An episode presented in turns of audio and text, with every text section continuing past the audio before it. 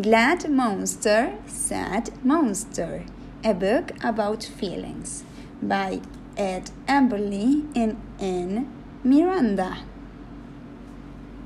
The Yellow Monster says, Opening birthday presents, playing ball, slurping ice cream, and dancing with my friend make me glad.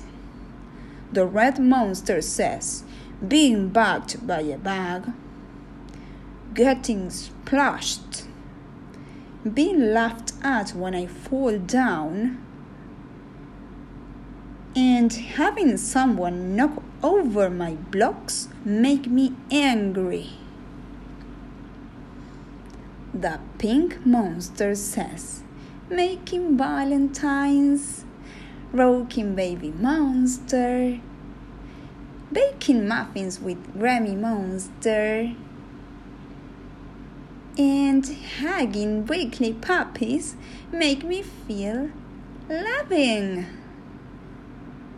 The blue monster says, waving goodbye, watching my snow monster melt, losing my big blue balloon,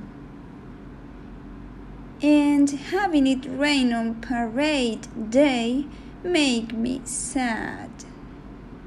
The orange monster says, listening to a terrible thunderstorm imagining what's hiding under my bed, seeing little creepy crawly things, and being chased by grumpy growly things worry me.